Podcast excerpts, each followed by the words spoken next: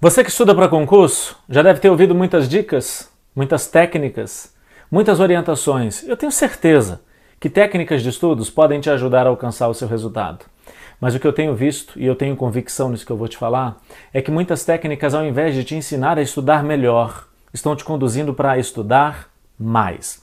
Por uma mecânica cerebral, o seu cérebro diante da conquista, ele compara a conquista, o resultado, com tudo aquilo que você abriu mão, todo o preço que você pagou para chegar ali. Nós todos sabemos que você precisa estudar e tem que pagar um preço para isso. Mas qual o limite do seu esforço? Se o seu esforço for maior do que o que você deveria pagar, seu cérebro vai rejeitar a recompensa. E eu posso te afirmar que existe vida após a posse. E essa vida, ela tem que ser melhor e mais intensa do que a vida antes da posse. Se o preço que você pagou foi maior do que você deveria pagar, o seu cérebro rejeitará a sua conquista